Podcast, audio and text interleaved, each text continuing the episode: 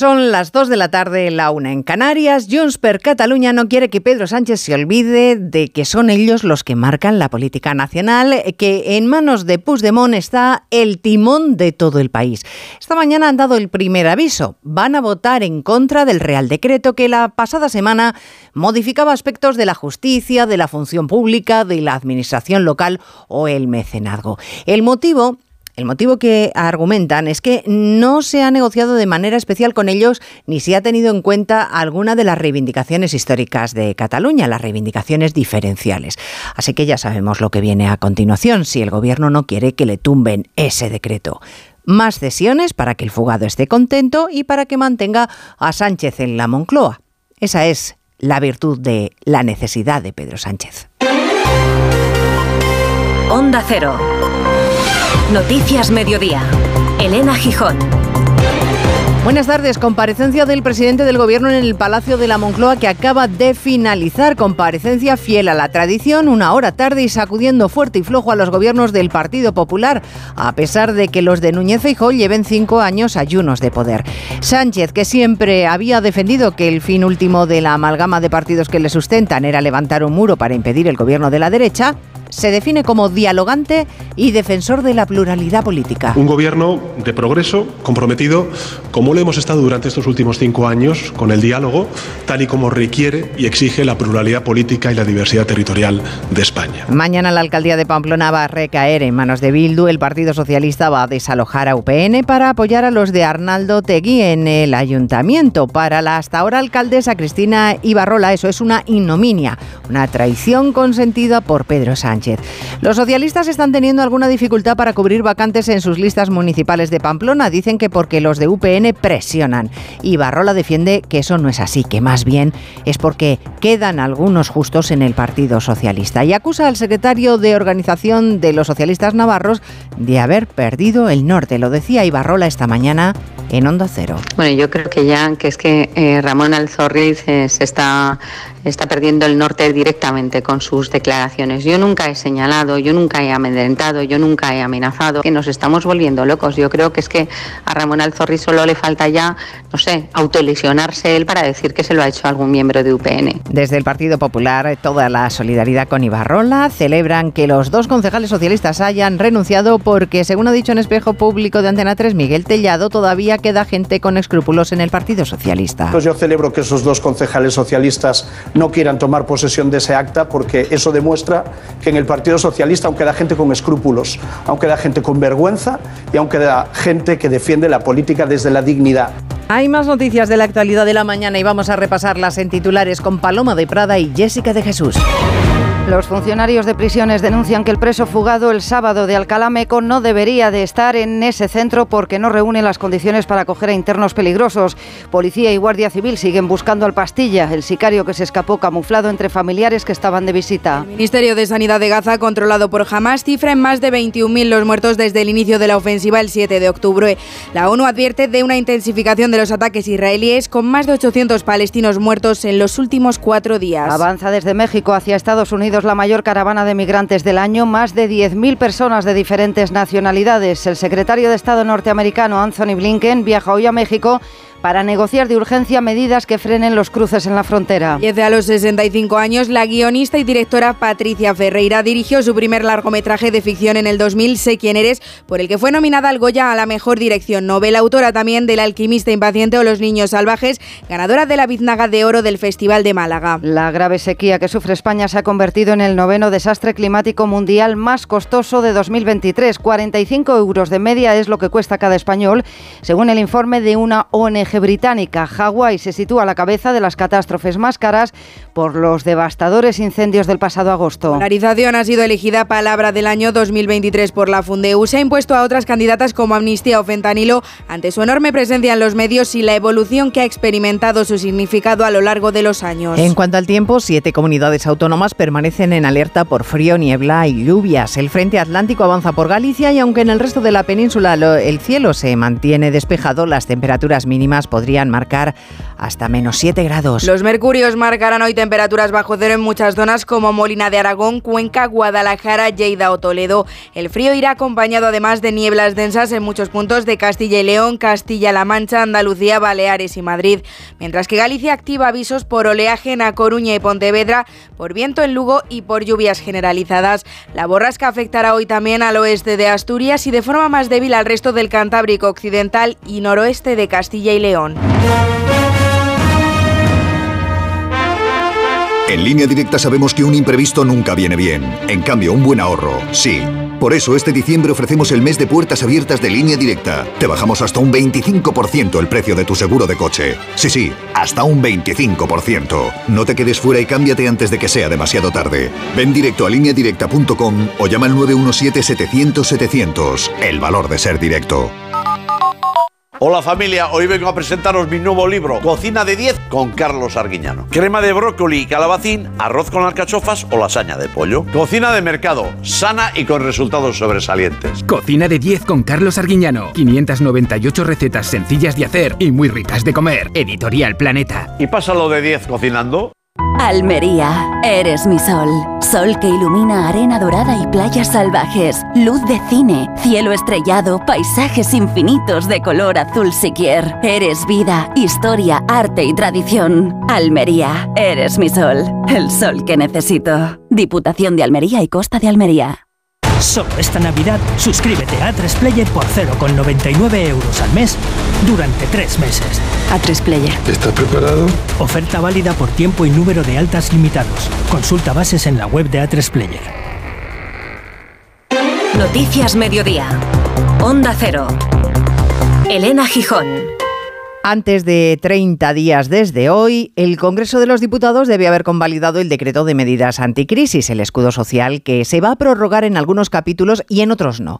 Sánchez ha ido haciendo cesiones a cada uno de sus socios en el capítulo en el que cada uno de los aliados ha puesto más interés. Transporte para sumar, vivienda para Bildu, impuesto a la banca a las comunidades como pedía el PNV y así con todos. Y una de las grandes novedades que se mantiene el impuesto a las eléctricas aunque se podrán deducir, Patricia Gijón, lo que destinen a energía verde. Es una de las principales novedades. Los impuestos a la banca y a las eléctricas serán permanentes a partir de 2024, aunque en el caso de las energéticas hay algún cambio que anunciaba el presidente del Gobierno, Pedro Sánchez. El impuesto fue diseñado con una pervivencia de dos años y, por tanto, lo que hemos hecho ha sido garantizar su pervivencia a partir del año 2024, una vez revisada en el sentido que antes les he expuesto sobre las inversiones vinculadas con proyectos industriales para la descarbonización de nuestra economía. El grueso de las medidas vigentes se mantiene seis meses más, como el IVA de los alimentos, aunque algunas se modificarán gradualmente, sobre todo las energéticas, que implican que subirá el coste de la energía el año que viene. El Gobierno recorta las bonificaciones al gas y recupera parte de los impuestos a la electricidad. Sube el IVA eléctrico al 10% y vuelve el impuesto especial y a la producción. Entre las novedades también, la gestión del ingreso mínimo vital se cederá a toda comunidad que lo solicite. Las bonificaciones al transporte serán finalmente para todos, como quería sumar el Gobierno Gobierno acuerda además con Bildu mantener la prohibición de los desahucios para hogares vulnerables hasta 2025 y con el PNV pacta incluir los impuestos a la banca y energéticas en el régimen foral y la prórroga del contrato relevo a la industria vinculado a la jubilación parcial durante el próximo año. Bueno, además de todos estos anuncios, el presidente ha hecho algunas consideraciones, eh, sobre todo políticas. Asegura que España va a crecer el doble de lo previsto y que eso es buenísimo porque su objetivo es proteger a la población de gente que ha gobernado este país corruptamente. Bueno, aquí siempre cabe decir que gobierna el presidente con o con Esquerra, algunos de cuyos miembros han sido condenados por malversación, que no es nada más que otra forma de corrupción. Pero bueno, le han preguntado a Pedro Sánchez sobre qué opina de que los sindicatos le acusen de opacidad o que el presidente de la Generalitat sitúe el 2024 como el año en el que se debe celebrar el referéndum de autodeterminación. Y ha dicho el presidente Palacio de la Moncloa, Juan de Dios Colmenero, que bueno, que se encargará de encontrar con Aragones un punto medio. Y el punto medio para Pedro Sánchez en esa comparecencia de balance que acaba de concluir, ese punto medio es la ley de amnistía o la negociación con Puigdemont fuera de España. Ha destacado, como decía, sacando pecho de los logros económicos. Tenemos una España mejor que hace un año, ha insistido, gracias al gobierno progresista. No hay dicotomía entre justicia social y crecimiento, ha insistido también Pedro Sánchez a lo largo de su comparecencia. Y sobre Cataluña, sobre la última petición concreta expresa del presidente de la Generalitat, sobre que este año ya comenzará la negociación, habría que poner fecha al referéndum, ha dicho Pedro Sánchez que nada nuevo bajo el sol. Eh, sobre Cataluña y sobre las propuestas del presidente de la Generalitat de Cataluña y sobre las propuestas del independentismo las conocemos, nada nuevo bajo el sol. En fin, si quieren, vuelvo a repetir todo lo que he dicho durante este tiempo, pero creo que. Eh, efectivamente, tenemos que abrir una nueva fase de diálogo, de normalización de la situación política en Cataluña.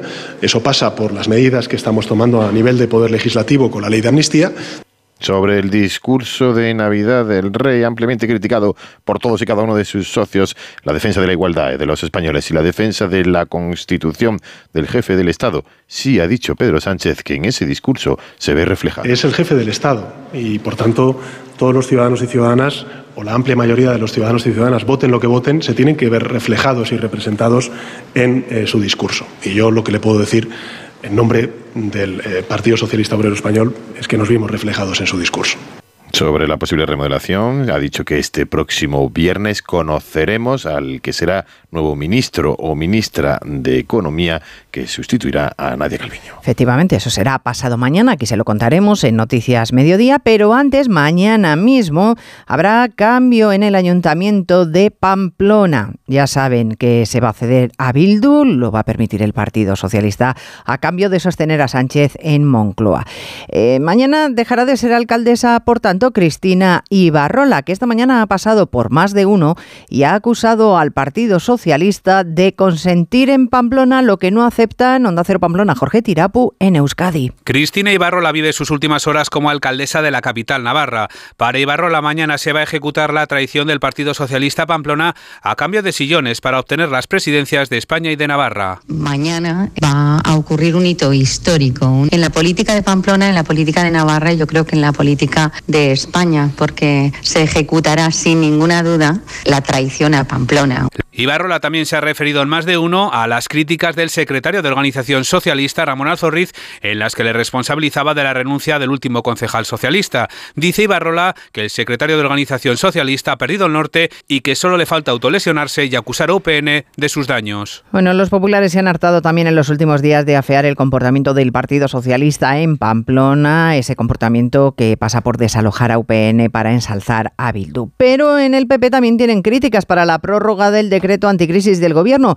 porque a juicio de los populares se queda muy corto. Denuncian que el presidente del Gobierno va a subir la luz a quien más ayuda necesita y le va a dar gratis el transporte Arancha Martín a ciudadanos que en realidad podrían pagarlo. Otra más de las incongruencias del Gobierno de Sánchez, afirma la vicesecretaria popular Carmen Funes. El 26% de la población está en riesgo de pobreza energética, recuerda.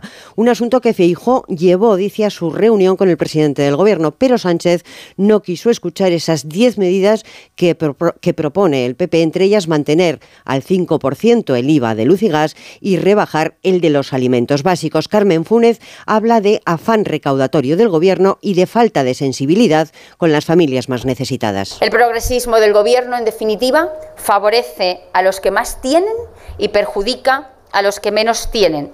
Han encontrado la forma de bajarle bajar el precio del tren a los ricos y no la carne y el pescado, la luz y el gas a los que menos tienen. Antes de decidir su voto, el PP estudiará las medidas que acaba de anunciar Sánchez, pero insiste en que en cualquier caso es esencial la bajada del IVA a carnes, pescados y conservas y desde luego la atención a las personas en riesgo de pobreza energética. Y un asunto más de la crónica político-social de este país. Los funcionarios de prisiones denuncian que el preso fugado de la cárcel de Alcalá Meco nunca debería haber ingresado en ese centro penitenciario por su peligrosidad. Rechazan así los intentos de responsabilizarle de que el recluso se fugara confundido con una decena de familiares que acudieron a Eva Llamazares a visitarle.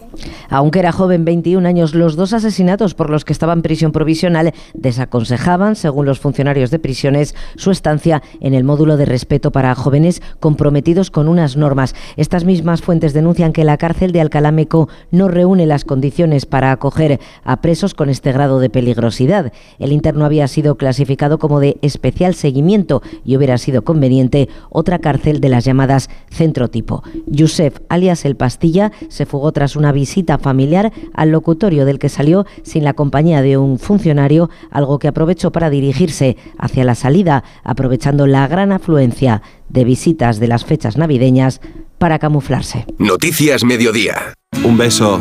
Otro para ti. Te mando un beso. Nunca nos habíamos dado tantos besos como en los últimos 100 años. Si la tecnología nos ha permitido conectar como nunca la vida de las personas, imaginémonos todo lo que seremos capaces de hacer en los próximos 100. Telefónica, imaginémonos. En línea directa no sabemos si en el futuro las motos se podrán arrancar con la mente, pero lo que sí sabemos es que hasta entonces, solo un seguro de moto adelantado a su tiempo como el de línea directa te lleva, si pierdes tus llaves, un duplicado estés donde estés. Cámbiate ahora y te bajamos el precio de tu seguro de moto sí o sí. Ven directo a lineadirecta.com o llama al 917-700-700. El valor de ser directo. Consulta condiciones. Llega la gran final. Os enfrentáis a un desafío único. Líder en la noche del viernes. Es una locura, ¿eh? Y por fin conocerás a la mejor voz de todas las voces. La voz All Stars. La final. El viernes a las 10 de la noche en Antena 3. La tele abierta. Enate.es, tu boutique de vinos online. Enate.es. Noticias Mediodía. Onda Cero. Naciones Unidas advierte de que los últimos cuatro días han sido los peores de la guerra entre Israel y Hamas. En las últimas cuatro jornadas, 800 personas muertas y casi 1.600 heridas. Y sin visos de resolución. En la franja hablan de crisis humanitaria. Israel denuncia a Diana Rodríguez que se siente acosado desde siete frentes distintos. 82 días después y a pesar de que crece la presión internacional por un alto el fuego inmediato en Gaza, el ejército israelí continúa su ofensiva por tierra, mar y aire contra Hamas. El primer ministro Benjamín Netanyahu se afanaba hoy en desmentir que Estados Unidos les impida llevar a cabo operaciones en la región, como se ha publicado en algunos medios norteamericanos. Israel ha dicho es un Estado soberano que combate ya en siete frentes distintos. Eso no es cierto. Israel es un Estado soberano. Nuestras decisiones en la guerra se basan en nuestras consideraciones operativas y no daré más detalles sobre eso. En los últimos cuatro días ha constatado Naciones Unidas un recrudecimiento de la violencia en Gaza con más de 850 muertos y al menos 1.598 heridos. El 24 y 25 de diciembre se registraron más de medio centenar de ataques contra campos de refugiados y uno de los peores en la noche del 24 contra edificios residenciales en Almagasi. Según datos del Ministerio de Salud de Gaza, los muertos superan ya los 21.100. Indignación del presidente argentino Milei con el Congreso que amenaza con paralizar su último decreto económico que contempla revisar un millón de planes sociales de ayuda o no renovar el contrato a más de 7.000 funcionarios. Las organizaciones sociales y los sindicatos anuncian movilizaciones contra las medidas de la Casa Rosada. Corresponsal Pablo Sánchez Pablo Sánchez Olmos. Los principales sindicatos argentinos se echan hoy a las calles para protestar contra las recetas económicas de Javier Milei, poniendo a prueba el nuevo protocolo antipiquetes aprobado por el gobierno, que contempla, entre otras medidas, el uso de armas de fuego por parte de los antidisturbios, así como obligar a los convocantes de la marcha a costear los desperfectos de la misma. Tras anunciar ayer un nuevo decreto económico que podría dejar en la calle a más de 7.000 funcionarios, el presidente ultraliberal cuestionó en una entrevista de televisión los métodos de la oposición para tumbar sus reformas. ¿Por qué el Congreso se pone en contra de algo que le hace bien a la gente? Que me lo expliquen. Javier Milei acusó también a los diputados que traban sus reformas de estar recibiendo sobornos y anunció que si el Congreso las tumba, convocará una consulta popular que en cualquier caso no sería vinculante. Argentina trata de salir de esa profunda crisis económica que en realidad tiene a la mitad de la población en los umbrales de la pobreza. Ese es un mal muy extendido en América Latina que ha provocado dos de las peores olas migratorias que se recuerdan por numerosas y por peligrosas.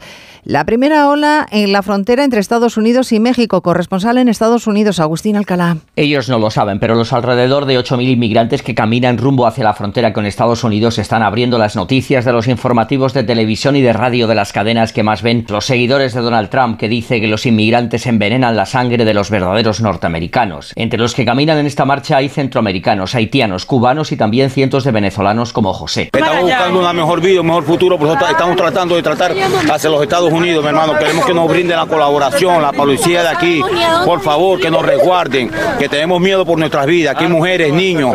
Joe Biden ha enviado hoy a México a una delegación de varios ministros, incluidos los de Estado y Seguridad Nacional, para solicitar ayuda a Andrés López Obrador y frenar la llegada a la frontera de inmigrantes, en un 2023 que termina con dos millones de personas arrestadas por entrar ilegalmente en Estados Unidos. Pues miren, muchos de los que están en esa enorme caravana proceden de otra gran marea humana y más peligrosa si cabe, que es la que cada día atraviesa la peligrosísima selva del Darién, donde las amenazas de la naturaleza se confabulan con las humanas en forma de guerrilla colombiana, tráfico de personas o agresiones sexuales.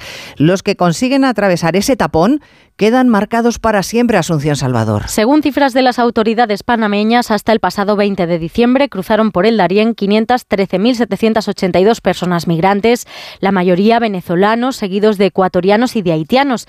El objetivo mayoritario de estas personas es llegar a Estados Unidos, aunque también a Canadá en busca de mejores condiciones de vida. La violencia y las condiciones socioeconómicas de sus países de origen son el principal impulso para atreverse a cruzar a pie la mitad del continente y atravesar ese punto, el Darién, una mortal selva plagada de peligros naturales y con presencia de grupos armados. 2023 ha sido un año en el que se ha batido un récord. Han pasado más de 100.000 niños, niñas y adolescentes, de ellos el 50% menores de 5 años. UNICEF alerta de un incremento de la llegada de menores separados de sus padres durante la travesía y de los adolescentes que viajan solos. Noticias Mediodía. Onda Cero. Hay dos tipos de motoristas. Los moteros que disfrutan la carretera como nadie y los mutueros, que hacen lo mismo, pero por menos dinero. Vente a la Mutua con tu seguro de moto y te bajamos su precio sea cual sea. Llama al 91 555 5555. Hay dos tipos de motoristas. Los que son mutueros y los que lo van a ser. Condiciones en Mutua.es. Descubre en Covirán.es la increíble historia de José, Lola y sus trigemelos que ocurrió hace menos de un año en un Covirán como el tuyo. Covirán, súper cercanos. Feliz Navidad. Víctor Roque llega a Barcelona para reforzar el ataque del Barça. Esther Rodríguez, buenas tardes. Buenas tardes. La joven promesa brasileña es el primer refuerzo invernal del conjunto azulgrana de cara a la segunda parte de la temporada. A sus 18 años dice que está cumpliendo un sueño. Eres um sonho que hecho realidade agora. Sempre foi um sonho assim, desde pequeno, não só meu, como da minha família também. E hoje está podendo estar aqui pela primeira vez realizando esse sonho. Roque firma un contrato de ocho temporadas hasta junio de 2031. La mala noticia para Xavi Hernández la protagoniza Pedri Alfredo Martínez. Buenas tardes. Buenas tardes. El brasileño Víctor Roque ya ha llegado a Barcelona y será presentado presumiblemente el próximo día 3. Participará en la primera sesión preparatoria que ha citado Xavi Hernández a los jugadores el próximo día 29 y podría debutar en el primer partido liguero frente a la Unión Deportiva Las Palmas una vez sea inscrito con el hueco que dejó Gaby. Sería el próximo jueves día 4. Esta tarde a las 4 de la tarde en las oficinas del club se harán las fotografías delante del escudo. Por otra parte, crece el pesimismo en torno a la presencia de Pedri en la Supercopa. La lesión que al parecer se produjo frente al Valencia le tendría apartado los terrenos de juego casi hasta finales del mes de enero, aunque de momento hay mucho hermetismo en torno al canario.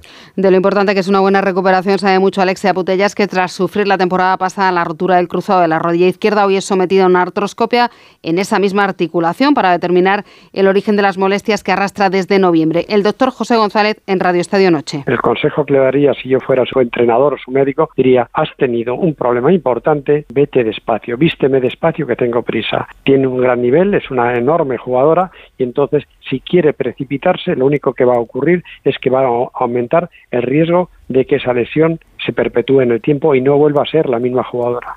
La jugadora del Barcelona es pieza clave también en la selección femenina, que en febrero disputará la semifinal de la Liga de Naciones con el pasaporte olímpico en juego. El encuentro ante Países Bajos se jugará en el nuevo Mirandilla de Cádiz. Si gana y disputa la final contra el vencedor del Francia-Alemania, la Cartuja de Sevilla es el escenario elegido. En esa decisión sin precedentes, la justicia ordinaria da la razón a Sergio Canales por la sanción de cuatro partidos que le impuso competición cuando siendo jugador del Betis fue expulsado por Mateo Laoz el pasado mes de marzo y Canales, ahora jugador del Monterrey de México, dijo que esa expulsión fue premeditada. El City de Guardiola disputa hoy su partido de la jornada 19 de la Premier tras conquistar el Mundial de Clubes. Los de Manchester se enfrentan a un Everton en horas bajas. Antes veremos el Bradford Wolverhampton y Chelsea Crystal Palace, partidos que son la continuación del Boxing Day disputado ayer y que deja al Liverpool como líder provisional tras su victoria sobre el Barley, mientras el Aston Villa de Emery perdió ante el United. En el estreno de la jornada 16 de la Liga CB, Unicaja recibe al Barcelona con el objetivo de alcanzar por primera vez las 12 victorias consecutivas, una racha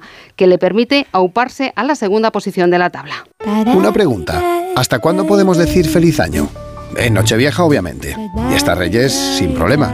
Pero decir feliz año a finales de enero es forzar mucho. ¿Y en febrero está fuera de lugar? Pues no, porque al fin y al cabo desear un buen año debería estar permitido siempre. 6 de enero Sorteo del Niño de Lotería Nacional con 770 millones en premios. Arranquemos el año con toda la ilusión del mundo.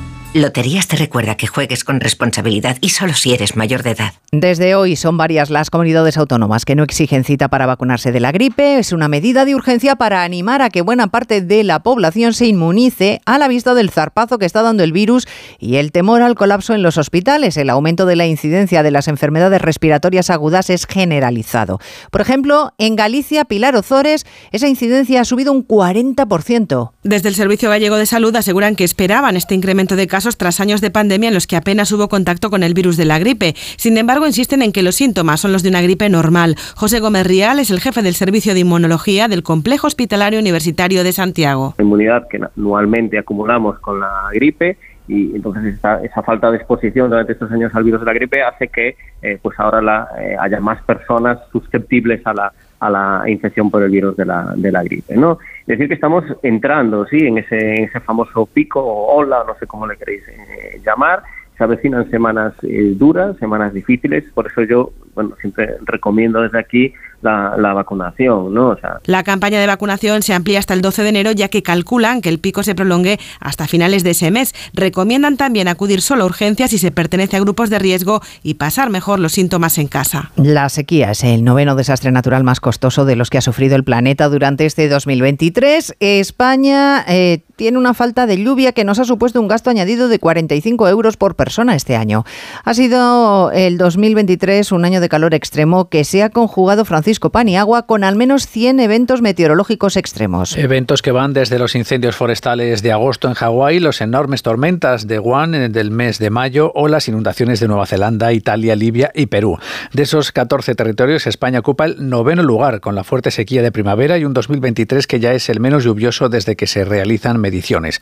Coincide este informe de la ONG británica Christian Aid con el balance de fin de año que realiza Greenpeace, que sitúa 2023 con récords negativos para el planeta. María José Caballero, responsable de respuesta rápida de Greenpeace. Sobre todo hacia la urgencia de actuar. 2023 se ha disparado en cuanto a, a, eventos meteorológicos extremos, incendios imposibles desde Hawái hasta Grecia, Italia, Argelia y hemos visto el caso de tormentas tremendas como el Mericán que asoló completamente Libia. Este año termina con récord de CO2 emitido a la atmósfera, 40.000 millones de toneladas. Polarización, palabra del año según la Fundeu, la Fundación del Español Urgente. La palabra fue recogida por primera vez a finales del 19, pero ha sufrido muchas evoluciones. Desde luego, los últimos años lo hemos tenido continuamente en nuestro vocabulario.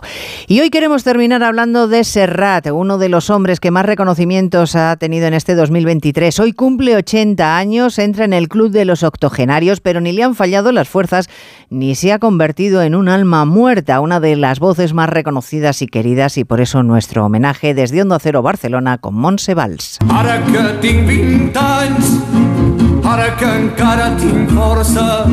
Hoy el catalán Joan Manuel Serrat cumple 80 años y por lo tanto hace 60 que canta esto de ahora que tengo 20 años. Eso sí, con 80 años el cantautor sigue teniendo fuerza y es que su agenda rebosa actividad. ¿Qué le voy a hacer si yo nací en el Mediterráneo? Nací en el Medellín. Justo hace un año, en diciembre de 2022, Serrat abandonó los escenarios con un emotivo concierto en Barcelona, su ciudad natal. Igualmente, durante este 2023, su presencia se ha multiplicado en otras palestras con homenajes y premios como la Medalla de Honor de las GAE y el Nacional de Cultura del Govern catalán. No hay nada más bello que lo que nunca he más amado que lo que perdí. Serrat nació en el barrio del Poble Sec de Barcelona y descubrió su talento como compositor gracias a una guitarra que le había regalado su padre, con la que practicaba mientras estudiaba para ser tornero fresador. Con el tiempo decidió apostar todo por la música y así es como se convirtió en uno de los máximos exponentes de la nova canción. Con más de seis décadas de gran trabajo, Serrat es uno de los cantautores más notables de la historia de la música española. Fue por tu amor, Lucía. Y así le queremos homenajear aquí en Onda Cero. En la realización técnica ha estado Dani Solís y en la producción Jessica de Jesús. Ya saben que a las tres actualizamos lo que está pasando. Gracias, señores, por estar ahí. Muy buenas tardes. El olvido solo. Noticias Mediodía. Onda Cero. Elena Gijón.